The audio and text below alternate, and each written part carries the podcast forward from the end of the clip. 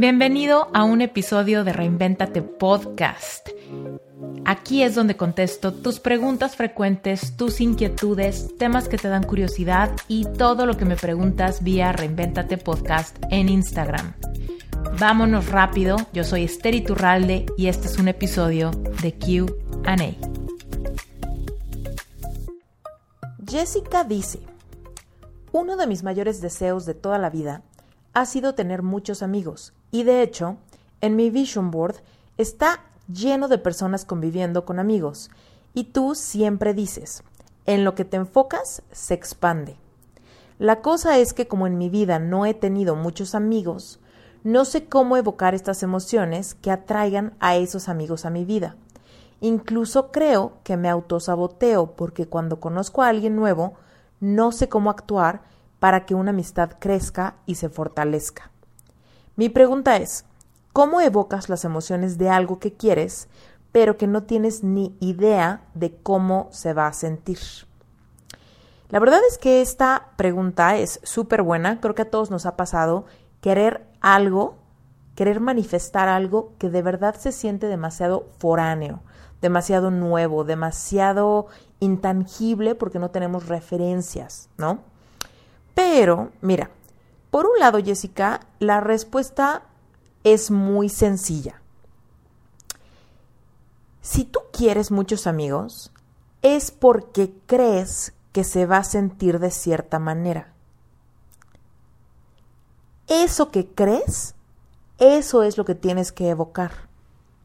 Porque mira, tener amigos se puede sentir de muchas maneras diferentes e incluso hay personas que pueden tener muchos amigos e igual sentirse súper solos o súper eh, incomprendidos, ¿no? Entonces, si tú tienes ganas de tener muchos amigos, cuando ves tu vision board y ves fotos de personas conviviendo, seguramente hay una emoción que estás persiguiendo. Hay algo que estás persiguiendo.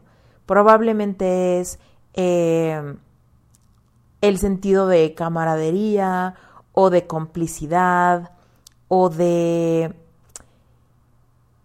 lealtad o de sentido del humor. Seguramente estás persiguiendo conectar con alguien que piensa como tú, que tiene hobbies similares a los tuyos.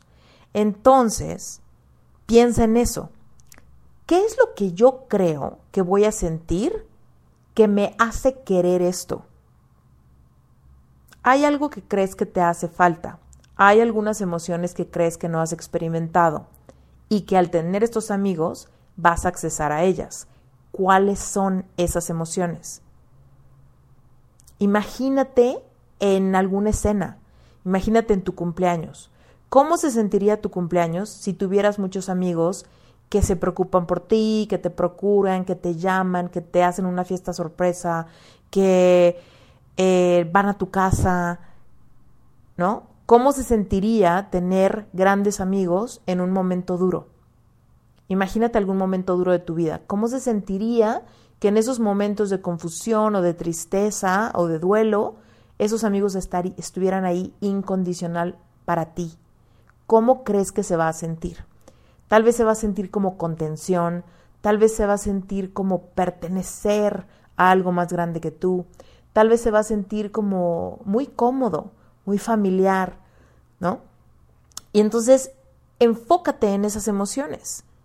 Ahora, tal vez me dices, pero es que justo esas son las emociones que no sé evocar porque nunca las he tenido. Ahí es cuando tienes que ponerte creativa y buscar referencias en tu mente. Seguramente en tu vida, en algún punto, te has reído mucho, ¿no? ¿Cómo se siente cuando te duele mucho la panza porque estás riéndote mucho? Ahora imagínate que es uno de tus grandes amigos nuevos quien te hace reír. Ahora imagínate cómo se siente, por ejemplo, que alguien te llame y te invite a salir. ¿Cómo se siente? Pues se siente familiar, se siente padre, me siento importante, me siento, eh, me siento querida. ¿No? Entonces evoca esas emociones para sentirte así. Tienes que buscar referencias. Tal vez tienes referencias de tu familia, tal vez tienes referencias muy viejas de la primaria, donde tenías, no sé, una amiga, ¿no? Entonces, tienes que ponerte creativa para imaginar y para autocuestionarte, para encontrar las emociones que quieres evocar y esas emociones tratar de evocarlas con las pocas referencias que tengas en tu mente de cómo se siente cuando estás cómoda, cuando eres eh, apreciada, cuando la gente te quiere tal como eres, ¿no? Entonces, digamos que esa sería la respuesta para tu pregunta. No necesitas conocer las emociones perfectamente para evocarlas. Puedes simplemente tener una noción de la emoción para después tratar de crecerla, ¿va? Ahora, hay algo que me llama mucho la atención donde creo que se está fugando toda tu energía. Fíjate, dice, incluso creo que me autosaboteo porque cuando conozco a alguien nuevo, no sé cómo actuar para que una amistad crezca y se fortalezca. Fíjate, aquí la clave donde está tu error es donde dices, no sé cómo actuar. No tienes que actuar. Si tú quieres una amistad auténtica y genuina, lo peor que puedes hacer es actuar. Lo mismo en el amor. Si tú quieres encontrar a alguien que te ame, tal cual eres, con quien tener una relación consciente, lo peor que puedes hacer es actuar. Lo que tienes que hacer es ser tú misma. ¿Ok? Siempre. Lo que tienes que hacer es ser tú misma. Ahora, ¿dónde está la falla?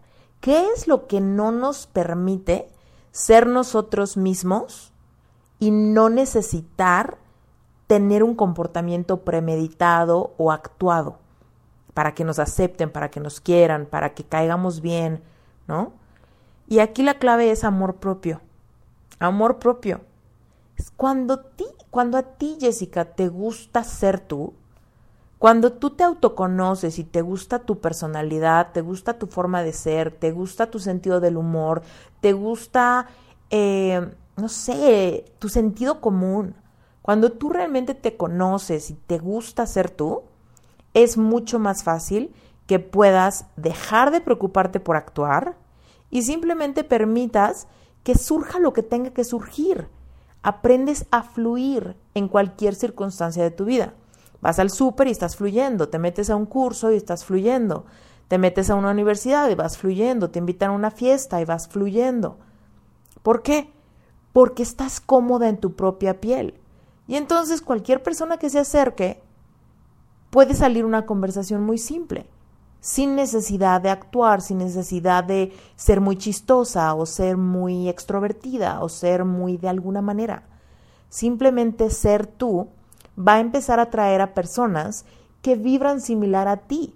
Y si encuentras personas que vibran similar a ti desde ese lugar de amor propio, muy probablemente haya esa chispa o esa química que hace que una amistad nazca.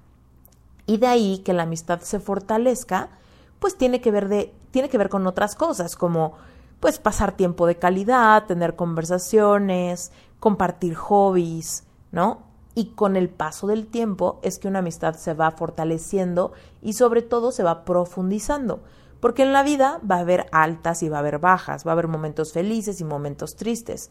Y las amistades que prevalecen en esa montaña rusa de momentos de la vida son las amistades que realmente van forjándose, sacando raíces y realmente haciéndose cada vez más fuertes.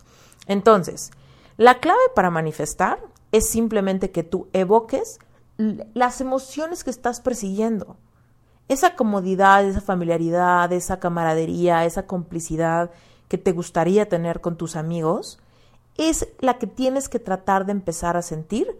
Y si de veras no tienes ni la menor idea de cómo se siente, pues entonces tienes que tratar de imaginar cómo se siente. ¿Ok? ¿Cómo te vas a sentir? ¿Cómo se siente tu cuerpo? ¿Cómo están tus hombros? ¿Estás tensa no estás tensa? ¿Estás relajada? ¿Estás cómoda? ¿Estás contenta? ¿Cómo estás? O estás estresada y estás preocupada y estás pretendiendo y estás tratando de ser alguien que crees que debe ser para tener ese grupo de amigos, ¿no?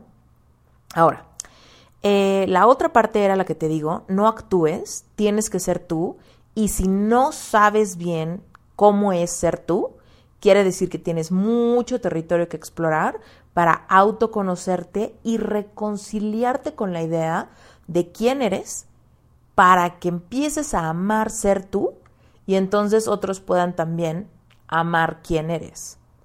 Muchas veces queremos que los demás nos quieran y nos acepten, pero el eslabón perdido está en que nosotros no hemos hecho ese trabajo interior por amarnos y aceptarnos nosotros mismos.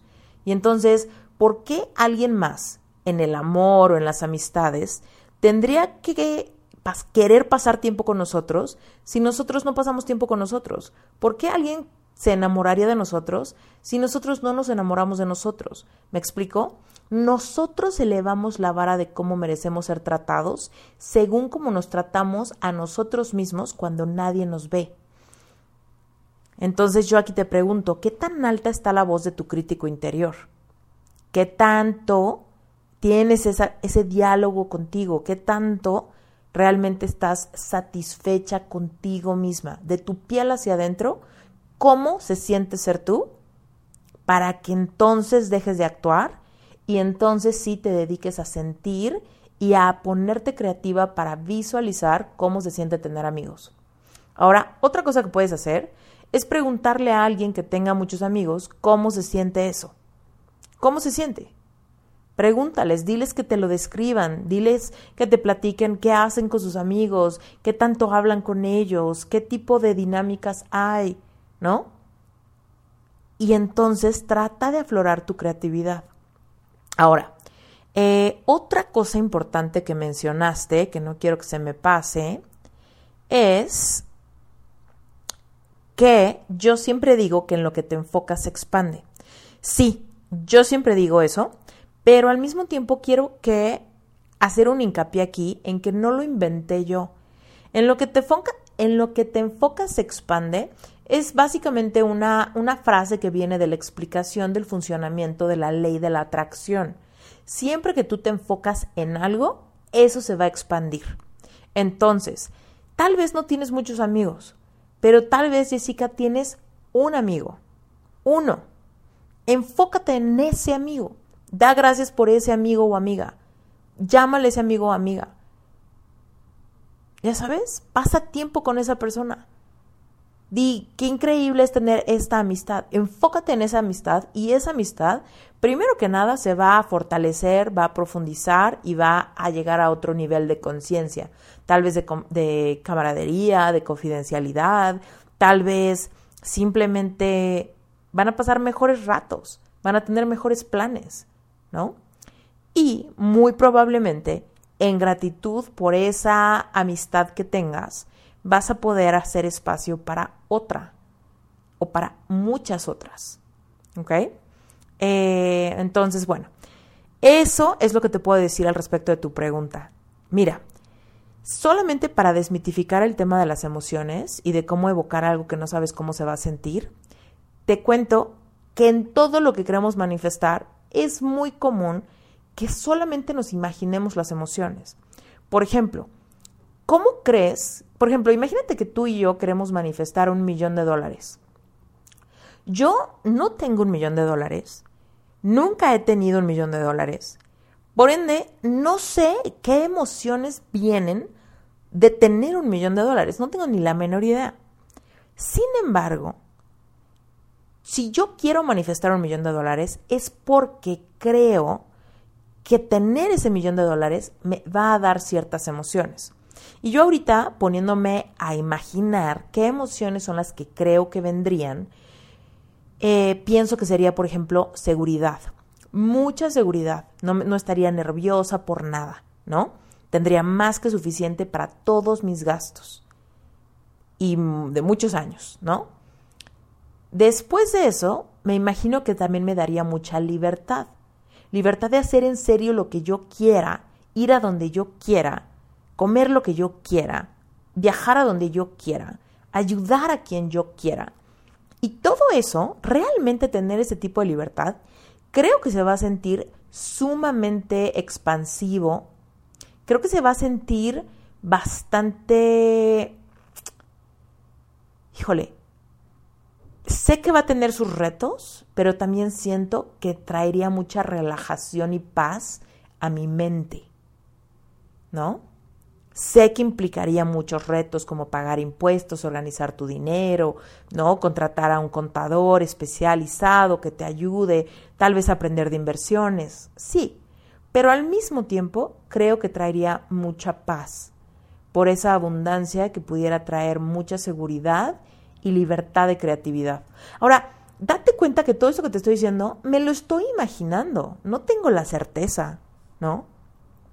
Pero eso es lo que creo que se pudiese sentir. Entonces, voy a ponerme a evocar eso que creo, esa tranquilidad que creo, esa libertad que creo, esa, esa sensación de paz, de no preocupación que creo que tendría, lo debo de tratar de evocar ahora, aunque nunca he sentido eso que creo que se sentiría bajo esa referencia. Entonces, con los amigos es lo mismo, con el amor es lo mismo, con una oportunidad de trabajo que nunca has tenido es lo mismo. Con la compra de tu primera propiedad va a ser lo mismo. Entonces, no, que no sea pretexto que nunca lo has tenido para no poder evocar una emoción. De verdad, Jessica, que la mayoría de las cosas que tenemos en nuestro vision board son cosas que nunca hemos tenido. Por eso es importante tenerlas en el vision board para tener un referente visual que nos sirva para como que encender ese motor de lo que creemos que eso que vemos se siente. ¿Va? Bueno, Jessica, espero que este episodio te haya servido. Gracias por mandarme tu pregunta. Si tú quieres que conteste alguna pregunta que tengas, mándame tu pregunta concreta y concisa a la cuenta de Instagram de Reinventate Podcast y probablemente pronto salga el episodio aquí en Reinventate Podcast dándole respuesta. ¿Sale? Te mando un beso muy grande. Yo soy Esther Iturralde y esto es un episodio de QA en Reinventate.